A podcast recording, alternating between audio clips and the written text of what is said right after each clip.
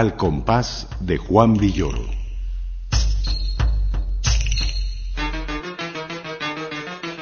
De la mente del escritor A la página del sonido.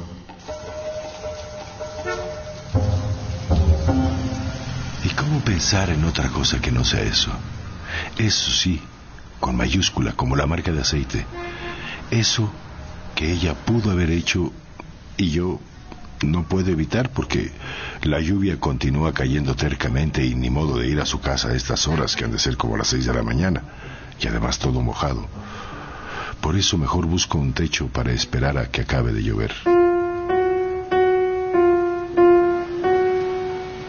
Digo que cómo pensar en algo que no sea eso, con esta lluvia que baja suave y en silencio, sin detenerse hasta haber encontrado la cal en las paredes, los huesos, los tendones. Sedienta, buscando invadirlo todo con su saliva, llegar a los lugares más profundos, a los rincones más agrios y escondidos, a la rendija entre mi zapato y mi calcetín. No más por joder, por demostrarme que ella es la lluvia y tiene muchos calzones y está dispuesta a que me retrase, a obligarme a caminar como si no pasara nada.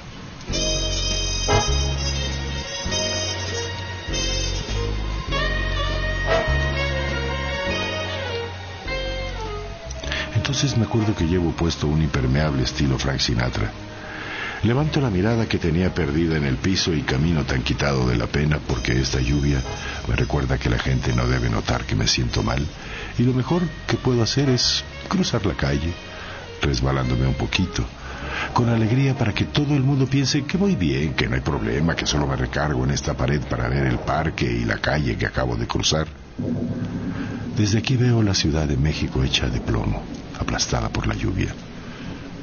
Un poco de vaho me sale de la boca y pienso que debo controlarme igual que hace rato, cuando iba casi bailando, como si llevara patines en los pies.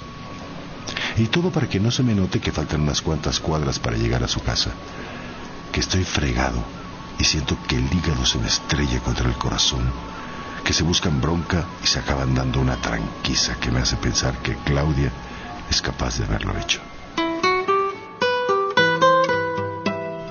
Desde la primera vez que la vi a los ojos se me ocurrió que había algo extraño y que no me quedaba otra cosa que encerrarme en mi cuarto con un poco de whisky, a mirar todo a través del vaso, como si los muebles estuvieran en un acuario. Pensé que así era como me veía Claudia y que tal vez por eso me había puesto a beber. Yo, que nunca tomo nada pero que cuando tomo pido Johnny Walker, etiqueta negra. No más de puro farsante porque leí en el Playboy que ese era el whisky de los galanes que enloquecen a las conejitas.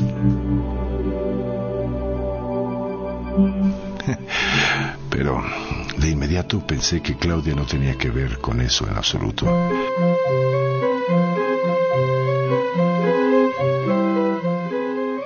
Me dan ganas de ir a su casa para ver si la puedo mirar a los ojos sin sentir otra vez esto.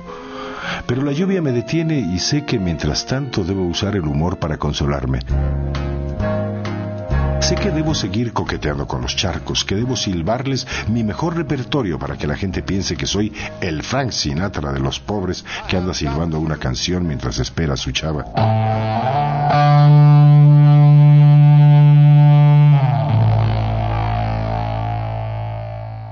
Malo es que la música que tarareo me hace tragar unas como lágrimas, de esas que se pasan tragando las actrices en el cine. Todo porque el disco que silbo es de Yes y el rock de Yes es algo que se destila abajo de la piel, en las entrañas amargas y calientes.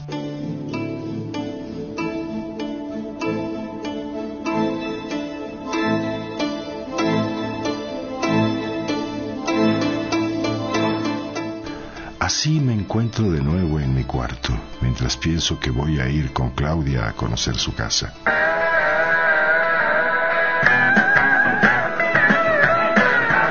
La música que sale del tocadiscos me empieza a transportar hasta el delirio, haciendo que me recuerde la fiesta. el día que conocí a Claudia, y que vuelva a ver que me separo de los otros para pararme frente a una pintura sudando después de haber bailado mucho. Tomo un highball que alguien ha puesto sobre una silla y siento el frío y el rock que tintinea a lo lejos como los hielitos en mi vaso.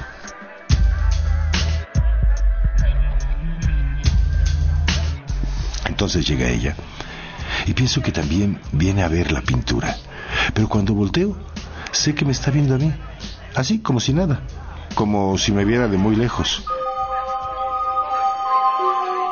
Luego se sienta y yo a su lado y poco a poco se empieza a meter en mi vida porque es todo lo contrario a lo que soy yo, que ando nerviosísimo. Y ella en cambio está tranquila, hablando un poco y sonriendo un poco, muy poco.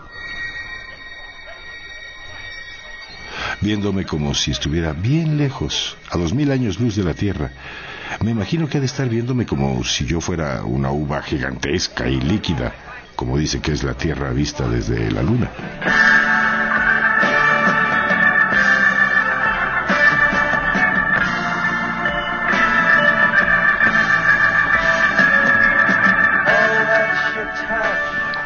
Después oigo las voces de Pink Floyd salir suaves del tocadiscos, tan suaves que parecen estar cantando en el lado oscuro de la luna y la saco a bailar.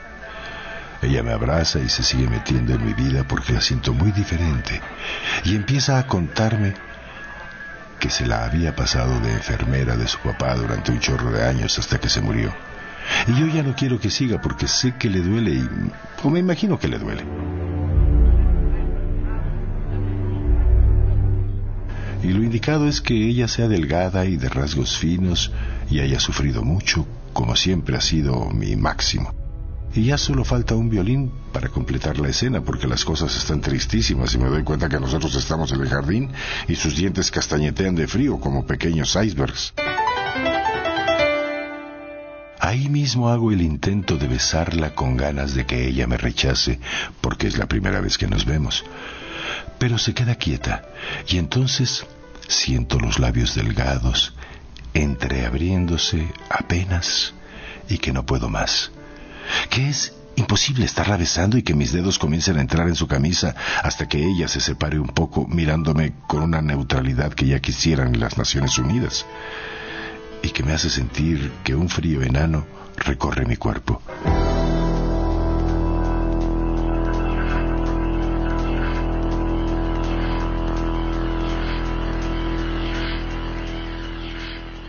Luego veo la luna y en esos momentos no hay nada mejor que Pink Floyd y mirar el conejo hundido entre los cráteres mientras pienso que su mirada no es para bromear como yo ando haciendo.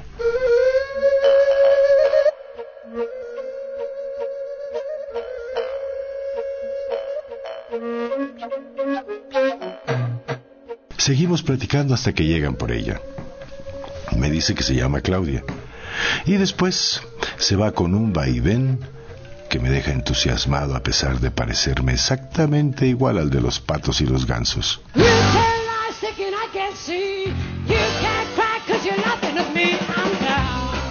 Así estuvieron las cosas el día que conocí a Claudia. Y de esto me acordé mientras oía el disco de Yes.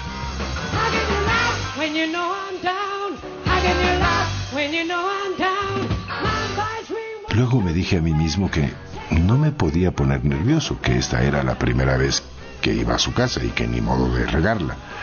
Entonces, no tuve más remedio que calmarme. Mitad porque me había puesto en una especie de concentración yoga y mitad porque la música salía matizada, transparente del disco de Yes y a mí esto me relaja mucho. De inmediato me sentí como si estuviera en la India. Quito el disco y me decido ir a casa de Claudia.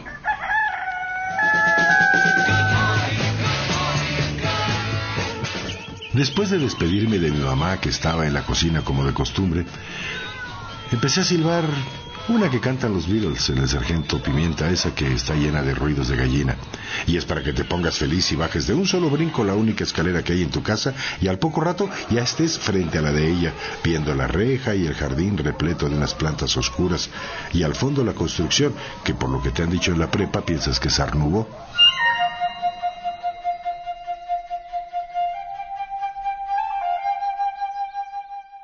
Lo que en verdad me llamó la atención fue un inmenso vitral que dejaba pasar la silueta de Claudia y que correspondía precisamente a su recámara.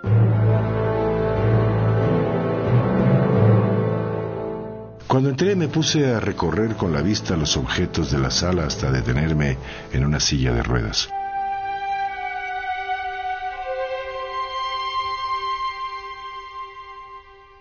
Ahí me volví a acordar de Claudia cuidando a su papá durante todas las noches después de que a él le cortaron las piernas. Al llegar a este punto, el buen humor se me subió a la cabeza como el gas de un refresco y pensé que lo único que le quedaba al viejo era trabajar de pisapapeles.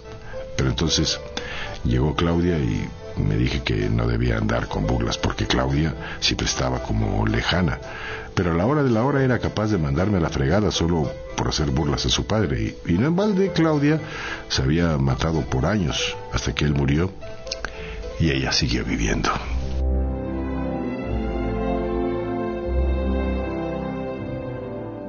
Todo esto, que me hubiera desagradado en cualquier otra, en ella me gusta.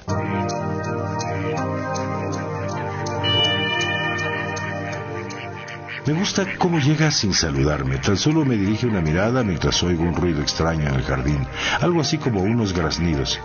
Ella lo nota y se acerca para presentarme a su mamá. La mamá de Claudia dijo que nos dejaba un momento porque iba a traer un pay de ciruelas que había hecho para nosotros.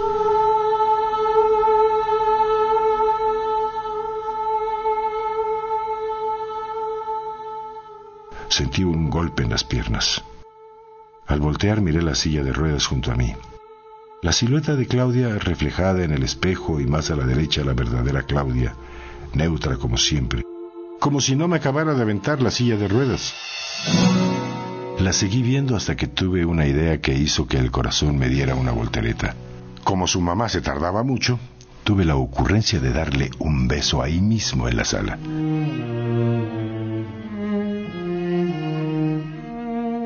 Caminé hasta donde ella estaba para tomarla por los hombros. Se quedó igual, como si mirara a través de mi cabeza, como si mi cabeza fuera una píldora transparente, una cápsula de vitaminas.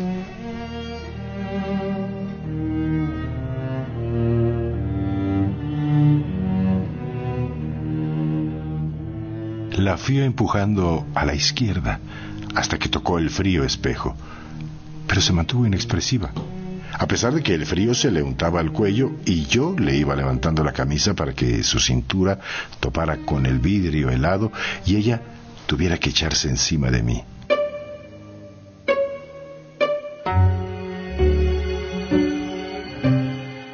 Solo que Claudia siguió sin moverse y entonces fui yo el que me acerqué para besarla y sentir que nos disolvíamos, muy despacio, como si fuéramos figuras que emergen limpias del fondo de una acuarela. Después fui regresando poco a poco, perdiendo la inspiración porque los dientes de Claudia me hacían cosquillas y los pasos de su mamá se acercaban lentamente.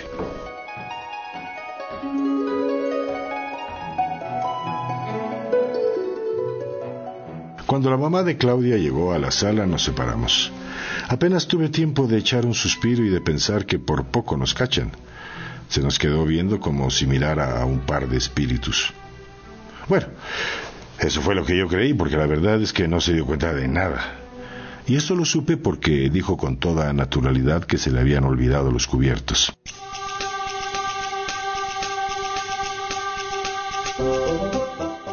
Respiré hondo, sintiendo que me iba a caer desmayado junto a Claudia como si fuera Jerry Lewis.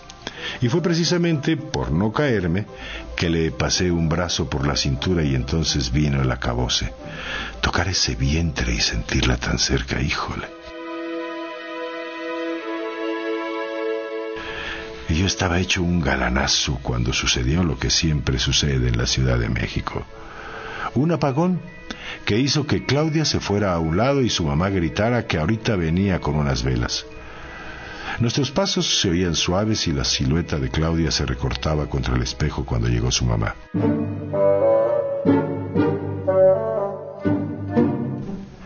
todo lo que duró el apagón se me fue en comer y hablar, aunque también pensaba en las sombras de la calle que se estarían metiendo por el vitral del cuarto de Claudia.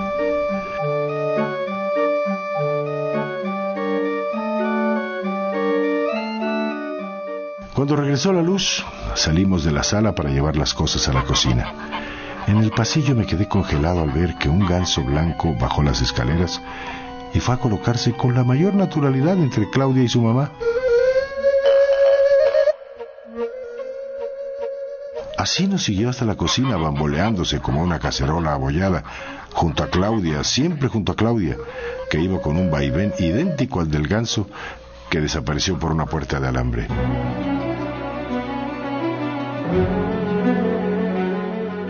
De todo esto me voy acordando ahora que la lluvia cae fina sobre el parque.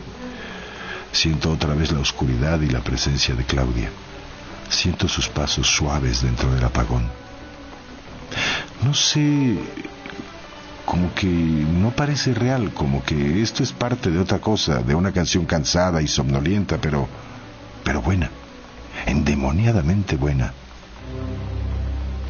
Ahora que la lluvia cae y se me ha dormido el hombro que tengo recargado contra la pared, se me ocurre que debo acordarme de muchas cosas, y más en estos momentos en que un coche se estaciona frente a mí y oigo la voz de Bob Dylan que sale del radio.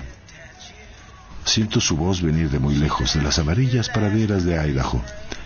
Y es por esto, aunque no parezca, por lo que debo recordar esa mirada, el cuerpo delgado de Claudia en medio del jardín. Estábamos ahí porque le pedí que me enseñara sus gansos. Ella iba rasgando una camisa vieja con una navaja Gillette y me decía que quería trabajar en un hospital, que no podía alejarse de los enfermos. Y yo pensé que no se alejaba de los enfermos, sino del sufrimiento que había sido andar despierta toda la noche aplicando medicinas.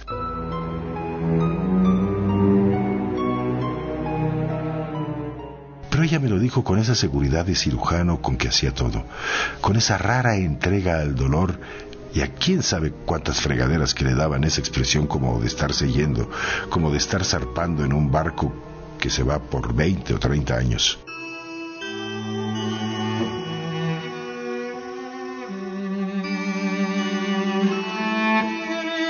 Después agarró mi camisa para rasgarla un poquito con la gilet y me dijo que anduviera con cuidado, que los gansos son medio peligrosos.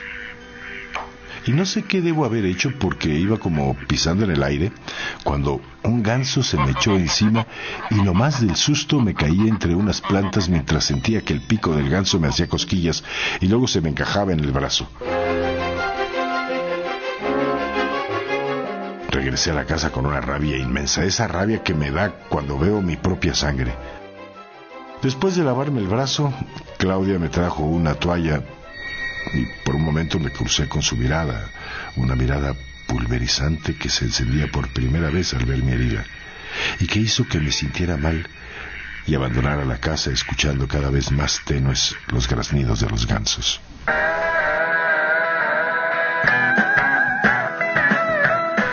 Llegué a mi cuarto sin saludar a nadie y me puse a oír rock.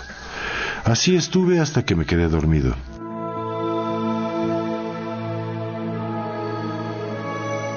Tenía un sueño de esos donde hay algo que te duele y te quiere voltear para despertarte de una vez porque sientes como si un barco hubiera encallado en tu vientre, como si un garfio te despedazara las paredes del estómago y ese dolor te tiene ahí clavado, sin moverte, hasta que por fin despiertas.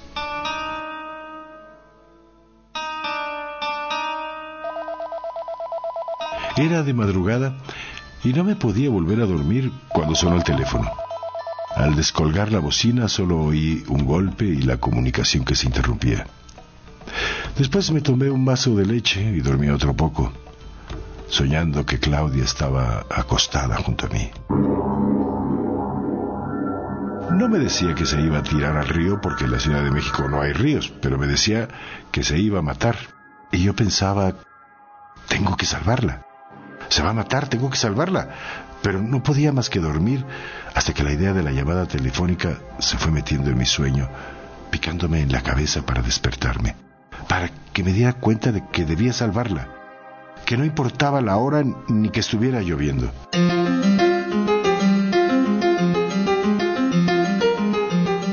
Me puse la ropa sobre la carne pegajosa y fui hasta la puerta con el impermeable en la mano. Al pasar por la cocina vi a mi mamá preparando el desayuno con la luz encendida.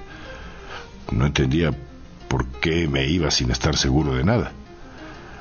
Hubiera sido más fácil hablarle por teléfono, pero ya estaba en la calle, mojándome, convenciéndome de que no hay problema, de que no pasa nada, hasta llegar al parque hecho un musgo bajo la lluvia.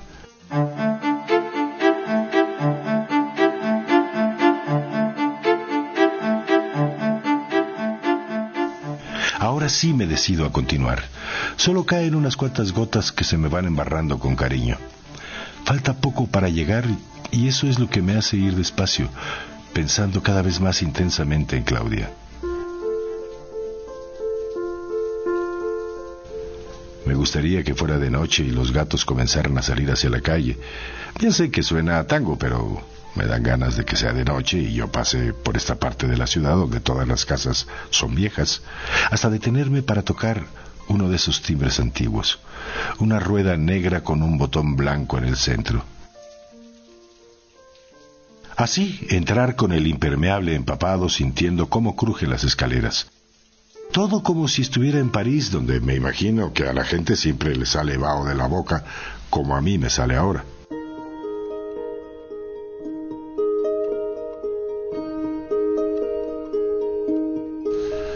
Subir para verla ahí, leyendo algo con las piernas cruzadas, y que luego ella se acerque y la encuentres descalza junto a ti abriendo ligeramente los labios.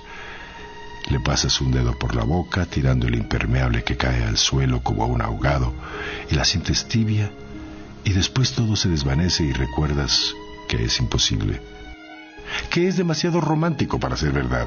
Sí, porque ella nunca se comporta de ese modo, ni yo tengo un salón donde las luces son pálidas porque así lo exigen los vitrales, y donde hay flores amarillas y ella está sentada en un sofá y el pelo le cae sobre los hombros como las nubes se abren para que caiga la señal de Dios, un rayo de luz de pintor renacentista.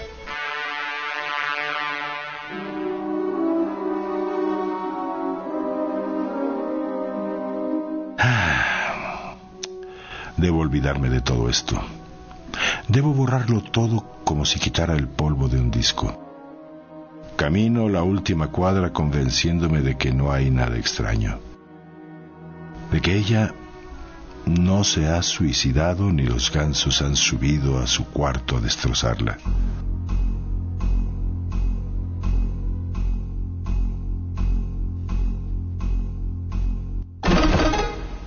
Sé que mi imaginación es demasiado fuerte.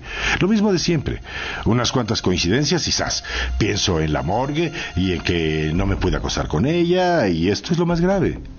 Me desespera dormir sin ella, caminar sin ella una última cuadra pensando que a lo mejor no existe la casa, que a lo mejor es esta la primera vez que apoyo mis manos sobre la reja de entrada, que no debería gritar si adentro no conozco a nadie y a mí no puede importarme nada porque no tengo parte en el asunto y, y, tan solo debe parecerme extraño ver que el vitral está deshecho y que una mancha de sangre desciende hacia afuera.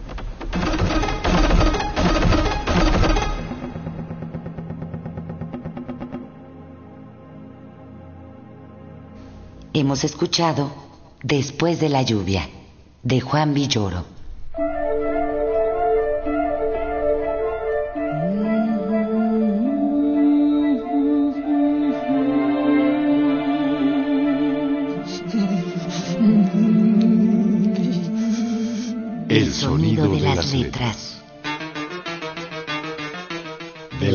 Del escritor a la página del sonido.